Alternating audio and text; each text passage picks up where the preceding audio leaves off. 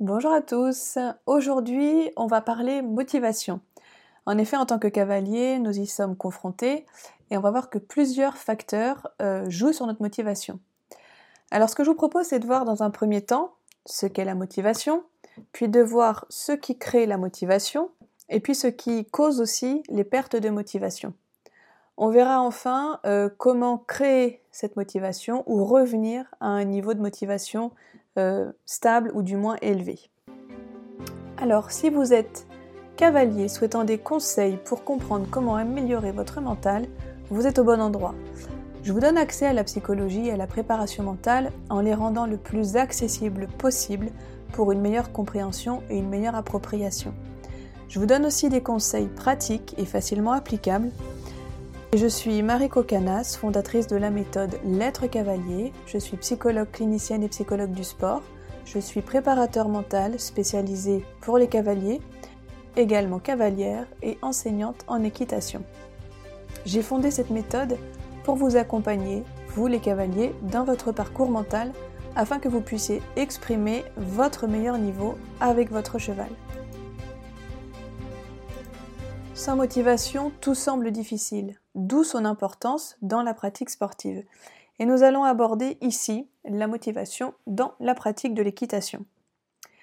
Alors, la motivation est bien sûr essentielle car elle va d'une part déterminer votre engagement, cet engagement que vous allez mettre dans vos projets d'une part, et d'autre part les efforts que vous serez prêt à consacrer pour ce projet. Dit autrement, plus votre engagement sera fort, plus vos efforts seront importants et plus vous serez performant. Alors il est important en tant que cavalier de retenir, c'est par ce processus que vous allez amener votre cheval à donner aussi le meilleur de lui-même et quelque part à le tirer vers le haut. Vous allez l'amener à entrer dans votre attitude à vous, une attitude et une certaine positivité.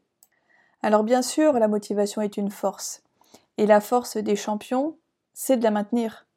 Donc vous, tout comme un champion, L'exercice que nous réalisons est de maintenir justement votre motivation.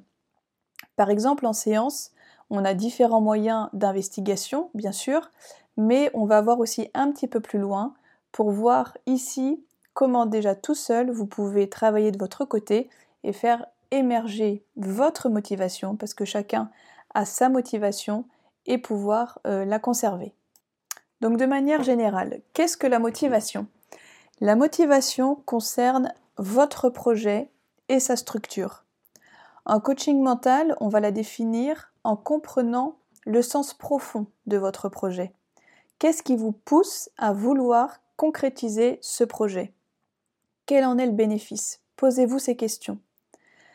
Donc on va comprendre que c'est un état qui va être déclenché par ce projet et qui va vous donner l'envie de réaliser ce projet et surtout de mettre en œuvre tous les moyens pour le réaliser. Alors il y a une nuance à noter, c'est qu'il faut différencier la détermination de la motivation. La détermination, et ça vous m'entendez souvent en séance vous parler de détermination, c'est le résultat psychologique suite à une prise de décision. Alors, voici quelques exemples. Euh, je décide de passer de l'autre côté de mes obstacles, ou bien je décide de rentrer concentré sur mon carré de dressage, ou bien je décide de dérouler mon programme de voltige avec fluidité. C'est la détermination que vous aurez qui va faire que cela va arriver.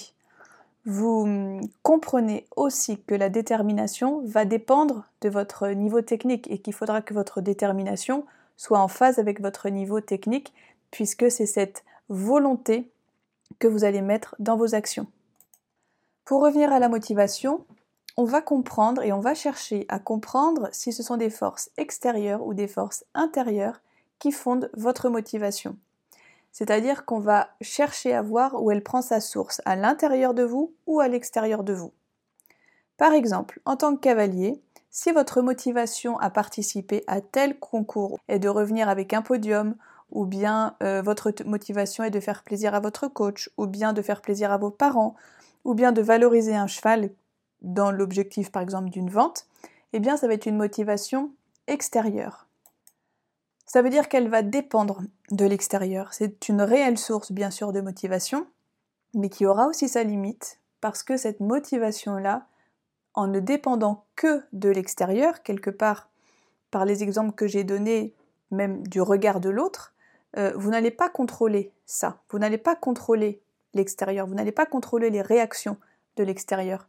Donc oui, c'est une motivation. Ça peut être une bonne motivation, mais qui a aussi ses limites. Alors pour ça, on va aller aussi explorer euh, les motivations intérieures, celles qui viennent de vous, de votre être. Et là, on va retrouver l'être, l'être en tant que cavalier, que personne. Cette motivation, elle va être liée à vos valeurs. Elles sont bien, évidemment euh, personnelles, et c'est en ça aussi que vous avez plus de pouvoir, plus d'action euh, sur ces motivations. Donc en ayant du contrôle sur vous-même, cela va vous permettre davantage de prendre votre projet en main. Et quelque part, ça a quelque chose de plus rassurant. Donc à titre d'exemple, euh, moi je suis motivée en tant que cavalier pour aller euh, chercher dans mes ressources mentales comment je vais pouvoir effectuer un parcours sans stresser. Par exemple, quelle technique je vais pouvoir aller chercher pour me dépasser. En tant que cavalier, effectivement aussi, il y a beaucoup la notion de l'effort. Euh, dans notre sport le goût de l'effort. Alors ça va être par exemple une motivation pour vivre ce goût de l'effort, l'effort du cavalier, mais aussi l'effort partagé avec le cheval. Ça va être aussi une motivation de, de, volonté de se connecter, de mieux connaître son cheval. Ça peut être une volonté de travailler pour être plus concentré, ou bien pour apprendre des questions qui sont assez récurrentes, à bien gérer son stress. Ça veut dire que ce sont des questions inhérentes à vous qui vous ramènent à des valeurs personnelles et en travaillant sur lesquelles bien sûr vous aurez un contrôle. Il faut noter aussi que pour les cavaliers qui ont à cœur de, vivre euh, le sport vraiment avec le cheval, euh, cette motivation intrinsèque est bien sûr davantage transmissible à votre cheval. Donc c'est celle-ci aussi qu'on ira creuser suivant euh, bah, bien sûr votre sensibilité tandis que dans la motivation extrinsèque, on sera davantage, comme je disais, dans, l'approbation ou dans le regard ou faire plaisir à l'autre, et on sera peut-être tourné sur une autre manière de performer, euh, qui, a aussi voilà, ses avantages bien sûr, mais la, focalisation de l'attention ne sera pas au même niveau, suivant, vous le comprenez maintenant, ces deux types de motivation, sachant que la motivation extrinsèque n'implique, euh, n'empêche pas, euh, bien sûr, le, lien avec son cheval mais ce sera peut-être moins une priorité à ce moment-là. Alors maintenant qu'on a bien compris comment fonctionnait dans les grandes lignes la motivation, on peut se poser la question comment créer la motivation? Alors la motivation, on va prendre en compte la notion de plaisir. C'est une notion très importante et je remarque qu'on l'oublie souvent parce que la performance euh, est assez régulièrement associée à euh, de la douleur, à de la contrainte ou à quelque chose de difficile. Alors déjà, effectivement, quand on va viser une performance, c'est jamais facile. Il faut toujours euh, du travail, il faut aussi parfois s'adapter à des situations, c'est aussi parfois des contraintes qu'il faut accepter. Cependant, si on est toujours dans le labeur, dans la difficulté, sans jamais avoir de récompense, il y a en effet de quoi perdre sa motivation. Alors dans notre travail en coaching et vous de votre côté, réfléchissez à introduire ou réintroduire cette notion de plaisir dans votre sport. Alors c'est parfois tout simplement en prendre conscience, c'est aussi le plaisir de pratiquer ce sport pour euh, la joie de retrouver son cheval, et de manière indépendante de la performance dans ce cas-là, mais aussi le plaisir de faire un effort, un effort partagé, parce qu'on sait que l'effort, s'il est bien sûr bien mené, amène au progrès. C'est ce qu'on va appeler goût de l'effort. Alors à noter que dans ce principe-là, le, rôle du coach est aussi très important parce qu'en valorisant une séance qui a pu être plus éprouvante, il va vous permettre justement de vous faire passer un cap. Deuxième point, pour créer la motivation, c'est aussi être capable de fixer des objectifs, mais surtout fixer les bons objectifs. Parce que parfois, très motivé à l'idée de, par exemple, se qualifier pour un championnat, on prend de bonnes résolutions, de très bonnes résolutions même, mais qui sont sur la longueur vraiment intenables. Donc même si ça part de bonnes intentions, euh, d'enthousiasme, euh, vous ne pourrez pas les tenir et là, à ce moment-là, vous allez vivre un sentiment d'échec, vous allez vous dévaloriser et bien sûr, le résultat, ça va être que votre motivation va vraiment baisser, voire disparaître. Donc pour ça, on fixe des objectifs, oui, c'est très important, qui sont raisonnables, qui seront atteignables et une fois atteints, qui vont justement créer cette envie de refixer de nouveaux objectifs et par un cercle vertueux va créer la motivation et va l'alimenter. Donc, une fois qu'un objectif est atteint, ça va vous donner envie de, placer la barre un peu plus haut et là vous rentrez dans ce cercle vertueux. Alors ça peut paraître simple, mais c'est pas si simple finalement de fixer des objectifs. Euh, si vous n'y arrivez pas, vous pouvez être aussi accompagné par du coaching mental, euh, mais vous pouvez bien sûr en parler d'abord avec votre coach pour pouvoir visualiser les objectifs, les atteindre et puis bah, valoriser aussi quand un objectif est atteint. Alors pour vous redonner un exemple, si vous êtes cavalier de CSO sur des épreuves de 130, vous avez pour objectif de passer sur des épreuves à 140. Vous pouvez vous fixer un objectif de faire de la 135, normal, logique, et là vous dire voilà, je vais être d'abord au contrôle sur des parcours construits sans me soucier du classement, sans me soucier du chrono. Naturellement, quand cela va être atteint, vous allez avoir envie, là, d'aller plus vite, de jouer le chrono, de vouloir même gagner les épreuves, et puis ensuite de passer sur des épreuves 240 avec, imaginons, le même processus. Là, c'est vraiment un exemple. Chaque personne, chaque cavalier étant différent, chaque cheval étant aussi différent dans le couple aussi cheval-cavalier, il faut poser les choses pour voir qu'est-ce qu'on met comme objectif à atteindre et comment. Alors il y a un autre exemple qui est parlant, c'est que vous pouvez vous dire, allez, cet hiver, je vais en profiter pour progresser, je vais aller monter tous les soirs.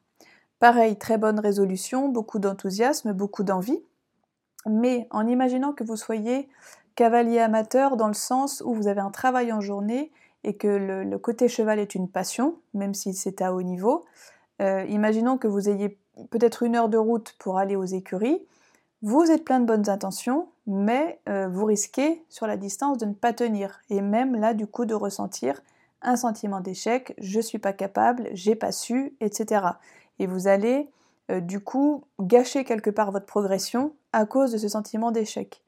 Donc réfléchissez bien au système que vous mettez en place. Il vaut mieux valoriser un système qui va tenir et donc peut-être parfois être un peu moins gourmand euh, et réorganiser le travail de votre cheval même si vous avez envie d'aller le voir tous les jours, tous les soirs, etc., pour pouvoir, encore une fois, garder euh, cette motivation d'aller euh, vers votre progression. Alors, troisième point, il faut aussi accepter d'avoir des moments d'amotivation, c'est-à-dire des moments où votre motivation est basse, voire inexistante. Ne culpabilisez pas. Vous avez eu envie de bien faire, mais quelque chose ne s'est pas passé comme vous l'aviez prévu ou anticipé. Par exemple, mon résultat en concours n'est pas le résultat de mon engagement, de l'énergie que je mets, du travail que j'effectue à la maison. Alors déjà, sachez que cela arrive. Là où c'est problématique, c'est si ça se répète. À ce moment-là, effectivement, il faut se poser les bonnes questions. Pour cela, vous reprenez justement tout ce système que vous avez mis en place, que vous pensiez être euh, adapté, et on va essayer de regarder où est-ce que ça ne fonctionne pas. Et on va réajuster, réadapter. Alors si vous n'y arrivez pas, euh, déjà peut-être faites un point avec votre coach si vous êtes euh, coaché bien sûr. Si vous n'êtes pas coaché euh, ou si ça ne donne pas de résultat, il peut être en effet intéressant là de faire appel à un préparateur mental pour pouvoir vous aider à voir ce qui ne va pas dans votre système. Et parfois, faire appel à une tierce personne qui est extérieure justement à votre système va pouvoir vous aider à mettre en lumière des éléments que vous ne voyez pas ou que vous ne voulez pas voir. Et ça aussi, ça arrive parfois. Quatrième point, c'est l'environnement qui revient. L'environnement, bien sûr, est important. Vous devez évoluer dans un environnement qui est stimulant. Ça joue bien sûr sur votre motivation. Si vous êtes entouré de personnes qui sont négatives tout le temps, négatives, qui ne croient pas en vous, qui vous rabaissent en permanence, alors revoyez effectivement cet aspect extérieur. A l'inverse, il ne faut pas non plus euh, être félicité tout le temps, en tout cas dans le cadre du coaching, car à part flatter l'ego, ça ne fait pas forcément vraiment euh, progresser. On ne fait jamais les choses parfaitement bien et c'est normal.